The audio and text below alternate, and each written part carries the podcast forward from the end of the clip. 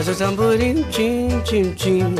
E o violão faz batendo igual meu coração. ¿Qué tal David Morales? ¿Cómo estás? Muy buenas noches. Buenas noches, muy bien. Bueno, y hace unos días en Noches de Radio nos preguntábamos cómo serán los coches del futuro y hablábamos de la posibilidad de interactuar con ellos, de las posibilidades de los asistentes virtuales y se nos plantearon muchas dudas. Y tú querías hablar con ellos. Yo, yo quería Yo saber, no, saber- es que yo quiero ya que espabilen de una vez y que Siri me, me- me resuelva mejor la vida. Y, y si no es Siri y es Cortana, me da igual. Y si tiene que ser el almazón de Eco, pues también. Si es que me da lo mismo. Entonces, yo me imagino una vida más o menos parecida a esto. Buenos días, Theodore. Buenos días. Tienes una reunión en cinco minutos. ¿Vas a intentar levantarte de la cama? ¡Levanta! Graciosa eres. Lo único que yo espero no enamorarme de, de la, en fin, de mi asistente virtual. ¿Vosotros os enamoraríais de vuestra asistente virtual? No, te iba a decir que Mm, empiezan, no. a, empiezan a ver unos muñecos y muñecas que, que hay gente que se enamora de ellos. Eso es un ¿eh? tema Pero, que- eh, que- Eso es otra cosa, sí, David. vale. Ese lo hicimos el verano pasado. sí. Pero bueno, sí que hay gente que... em, em, bueno, eh, digamos que tiene fantasías. Sí, ¿eh? Con Siri. Con Siri. claro. ¿Tenéis todos? Bueno, Yo no, ¿todos yo no- tenéis Apple? No. No, yo tengo. Android. Sois, Yo an- son- sois androides. Sí. Vaya, y no sé por qué os dejo sentar en esta mesa. en fin, dejadme que salude a Eva Rodríguez. ¿Qué tal, Eva? Muy buenas noches. Hola, buenas noches. Es Eva Rodríguez de Luis, que es ingeniera, formadora en nuevas tecnologías, divulgadora y además editora de Ipadízate. Yo quiero que nos cuentes, como experta en la materia, ¿cuándo van a espabilar los asistentes y las asistentes virtuales? Tú sí que eres de Apple, ¿no? Sí, sí, yo tengo absolutamente todo de Apple. Muy bien. Entonces ya somos dos. Está bien, nos vamos a, nos vamos a conectar. Aunque Siri me da la sensación de que de momento es un pelín más, eh, no sé, Es tímida. va más rezagada que otros asistentes virtuales, ¿o no? Bueno, a ver, eh, si comparamos, la verdad es que hay bastantes artículos en la materia a la hora de comparar eh, unos con otros y sí que es verdad que Siri es un poco más lenta, pero sobre todo a la hora de contextualizar, ¿vale? Es decir, eh, tú ahora mismo le puedes preguntar eh, un dato concreto, pero eh, le puedes hacer un par de preguntas eh, después relacionadas con ese tema y le cuesta relacionar, cosa que, que, por ejemplo, no Cortana sí que sí que hace, ¿no? Y, y a colación de pues, la, la- la intro que habéis hecho de, de Her, pues eso es una de las cosas que le falta, la velocidad, la precisión, saber contextualizar. Pero además de eso, todavía hay pocas aplicaciones que, que soporten, ¿no? Es lo que decíamos el otro día. Lo necesario no solamente que se desarrollen y mucho estos asistentes virtuales, sino que también los desarrolladores de aplicaciones integren sus funciones dentro de estos asistentes o a la inversa. Es decir, que si yo creo una aplicación para reservar mesa en un restaurante, pues que es, en lugar de neces- necesariamente usar la aplicación, que lo pueda hacer a través del asistente virtual. O, por ejemplo, yo qué sé, mm, los androides, los, los Android, sí que es verdad que el tema de Google os avisa mucho mejor que Apple a la hora de avisaros de que tenéis que salir de un sitio si queréis ir en transporte público a vuestra siguiente acción en la agenda. Eso Apple todavía le está costando. Yo no sé, no sé exactamente por qué, igual que los mapas. No acabo de entender que los mapas de Apple siguen siendo tan malos. Jo, a ver, aquí el problema es que- Te has tocado la fibra. No, a ver, yo ya he dicho que era de usuario de Apple, lo cual no quiere decir que no vea sus limitaciones cada día. Sí, a ver, es que yo creo que, que si buscamos un ranking cuál es la empresa más grande del mundo, pues probablemente estaría en tecnológicas estaría Google. Y es que la capacidad que tiene Google eh, no la tiene nadie. Y luego aparte la gran ventaja de, de Android es, es que es abierto y que cualquiera puede eh, puede interaccionar y es mucho más sencillo que, terceros desarrollen aplicaciones que integren Siri o cualquier otro asistente. O sea, Siri no, en, el caso de, de Android no, pero eh, con, con Apple esto es un hándicap, porque, por ejemplo, eh, si has usado eh, Apple Maps, los, los mapas, sabrás que en los últimos tiempos sí que ha mejorado, porque de hecho eh, compró una aplicación, compró Waze, ¿vale? Eh, o hace, por si acaso. Sin embargo, muchos de nosotros que tenemos un iPhone usábamos Google Maps, ¿por qué? Pues porque el, Por inercia.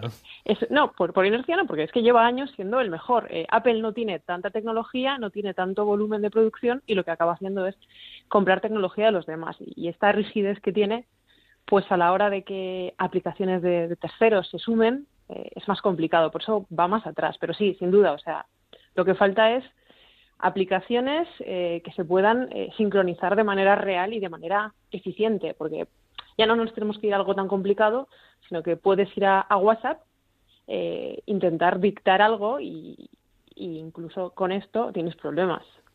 Entonces, pues, por si ejemplo, vamos ¿qué, a lo mínimo, qué- qué cosas crees tú que van a hacer las asistentes Mm. virtuales en los próximos meses que sean novedad? Tanto Siri, que es la asistente virtual de, de Apple, como Google Now, como, eh, en fin, el altavoz eh, Amazon Echo, etcétera, etcétera. Cortana. Yo lo veo todo más tirando hacia la, hacia la domótica, ¿vale? Es decir, eh, con los móviles dependemos mucho de, de las apps, pero con la domótica sí que se ha encontrado una, un nicho muy bueno para, para poder eh, meter lo que son todo tipo de asistentes en casa. Entonces, ¿qué vamos a hacer? Pues eh, ya Apple tiene algún anuncio futurista que, que, que, bueno, que Amazon Echo sigue también muy parecido, que es sobre todo control de, cosas de casa, control de, de enciéndeme la tele, el despertador, las persianas, las luces, de las aplicaciones, yo te digo, por poder podríamos reservar mesa, podríamos eh, pagar la OTA del coche, pero dependemos más de otras cosas. Entonces yo voy más hacia la domótica. Yo creo que, que vamos hacia eh, algo inteligente que nos pueda preparar el café. Claro, en este caso estamos hablando de, de hogares conectados, de, Sí. de electrodomésticos conectados, de Sí. domótica, de lo que sería contrólame las luces, las persianas de casa. Lo que ocurre es que eh, mi gran duda es, eh, ¿vamos a tener que escoger? Eh, sería el caso de Nesquik o Colacao. Si yo tengo, si yo tengo Alexa, si yo tengo Amazon en casa, o si yo tengo el HomePod de Siri o tengo el Home de Google, Claro. eh, voy a tener que escoger entre unas marcas de electrodomésticos u otras. Mm, claro, aquí vamos a tener las alianzas entre, entre unas empresas con otras. Y si yo tengo un, yo qué sé, un electrodoméstico Samsung, no voy a poder poner eh, el, eh, el- el Alexa, por ejemplo. A ver, eh, yo creo que, que el sentido común, eh, sin, sin estar trabajando para Amazon ni para Apple ni para nadie, es intentar eh, abrir al máximo posible todo esto. De hecho, lo que se está haciendo ahora son alianzas, es decir, por ejemplo, Philips eh, tiene unas bombillas que, que están, que se pueden usar con, con, con los dispositivos de Apple, ¿vale? Entonces, sí, lo que están haciendo ahora las grandes empresas es intentar buscar aliados, pero claro, yo soy una empresa que, por ejemplo, fabrica bombillas y voy a intentar eh, estar lo más abierto posible. Por Mm. tanto, yo creo que sí. ¿Por qué? Porque si tú ahora mismo te compras un reloj eh, o una pulsera de actividad, eh, te funciona cualquier dispositivo. Es que al final no todo el mundo tiene todo de Apple ni todo de, de Android. Y es que aparte, tú puedes eh, desear el mejor teléfono del mercado, que bajo mi punto de vista, pues es, es un iPhone. Qué pena Pero- con lo bien que iba esta chica. Pero, por ejemplo, eh, no tienes los mismos eh, requerimientos a la hora de comprarte una pulsera de actividad. Yo no necesito gastarme 400 euros en un Apple Watch cuando a lo mejor una Xiaomi de 30 eh, me hacen lo mismo. Lo mismo con los altavoces o con un frigorífico. Ahora mismo hay frigoríficos inteligentes y que puedes comprar, pero quizás no necesitas eso. Perdona, no tan inteligentes, que yo cada vez que voy a ver la nevera sigue habiendo exactamente Está lo vacía mismo. Y yo siempre. quiero que haya ya las cosas que sé que me faltan. Oye, pues en este sentido, eh, Eva, a mí lo que me, me llama la atención es que, claro, nosotros podemos tener uno de estos altavoces inteligentes en casa y decirle, oye, compra leche. Pero claro, eh, ¿dónde va a comprar esa leche? ¿Puede que haya estrategias de estas empresas, estas grandes empresas que producen estos aparatos para tener eh, contactos y tener alianzas con determinados distribuidores? Eh, y claro, Bueno, nosotros... Amazon está claro, es decir, Amazon, Sí. evidentemente va a ser su, Sí, su propia Estados distribución. Unidos es el que domina el mercado de los altavoces domésticos.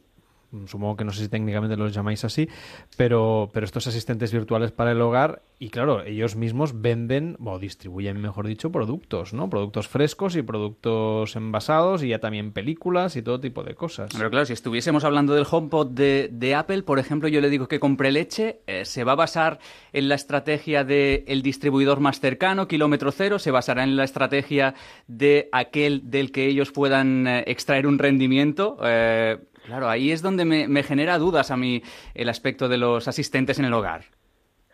Sí, a ver, eh, qué duda cabe. O sea, cuando me has dicho esto, yo lo primero que he pensado es eh, hace unos meses que salió una media, o sea, una un, un evento sobre, sobre cosas inteligentes. Había secadores de pelo inteligentes, peines inteligentes, una cosa sorprendente.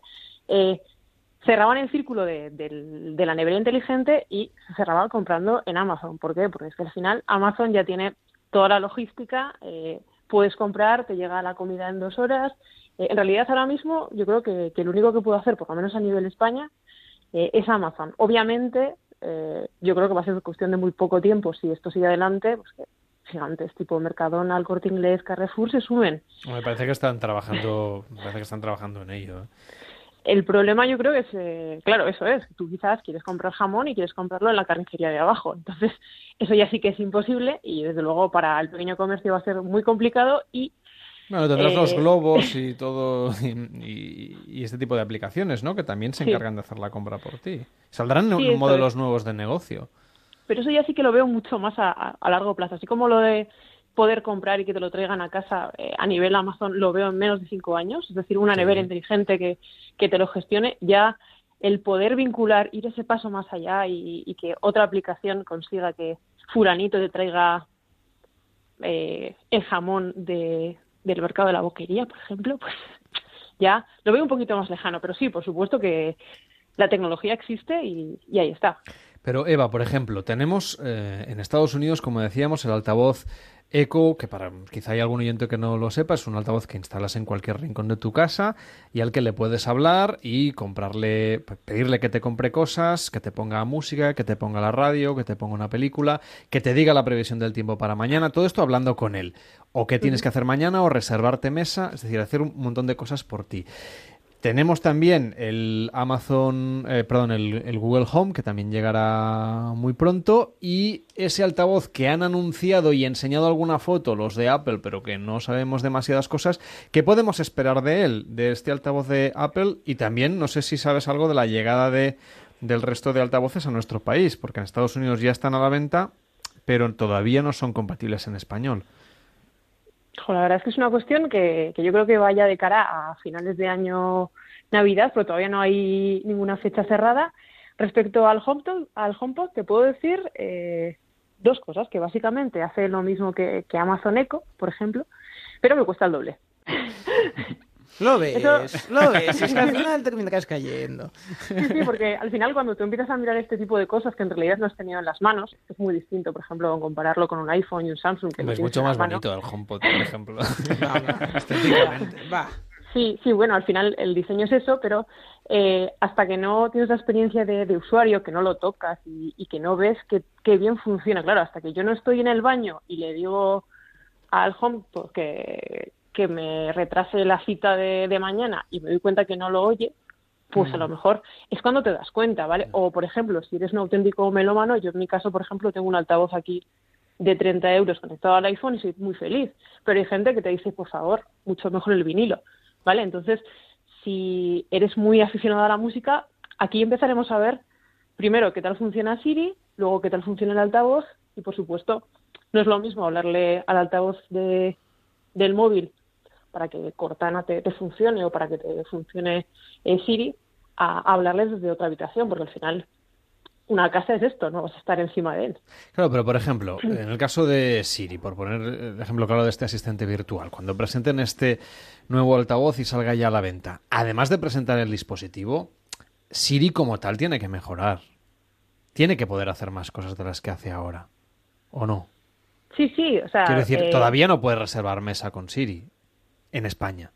No, no podemos, no.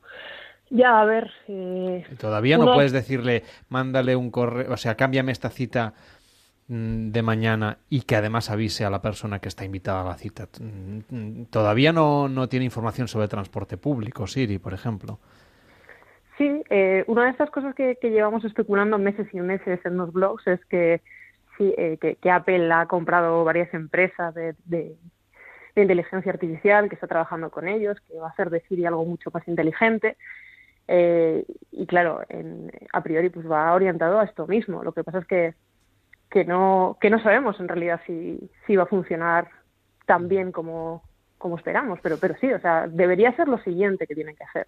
Sí. Claro, quizá en este sentido, a lo mejor lo que influye es un poco también eh, el hecho de que estos asistentes virtuales eh, en inglés están mucho más avanzados que en el resto de idiomas porque tienen que conseguir también que entiendan el lenguaje natural del usuario No, y que haya y que, que haya y que se, con- contenido en y que ing- se en consigan español, también claro. adaptar.